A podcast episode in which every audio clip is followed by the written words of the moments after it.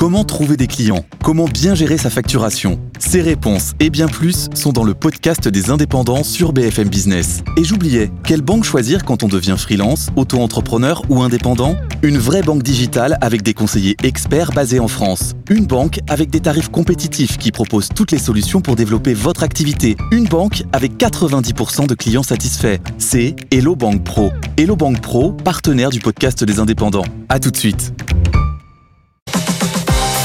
BFM Business, BFM Crypto, la chronique. Et Antoine, on racontait la semaine dernière cette semaine euh, folle hein, sur les cryptos avec l'ETF Bitcoin. Bah là, ça, ralentit. On fait quoi? On vend la nouvelle?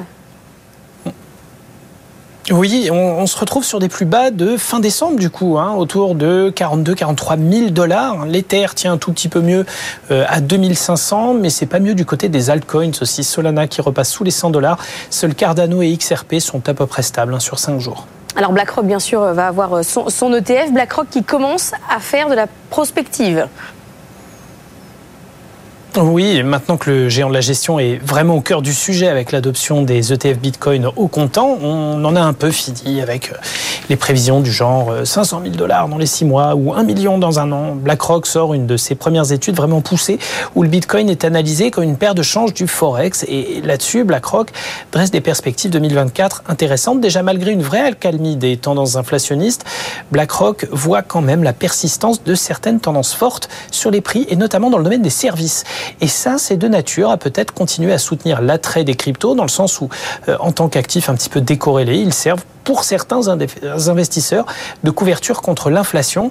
Pareil pour le dollar, deuxième grande tendance de l'année qu'entrevoit BlackRock, une faiblesse marquée et persistante du billet vert, avec un environnement de taux euh, qui va être moins tendu, euh, avec la question de la soutenabilité budgétaire aussi aux États-Unis, autant de facteurs qui vont peser sur le dollar et sa rémunération, et donc continuer à alimenter un certain attrait pour les cryptos.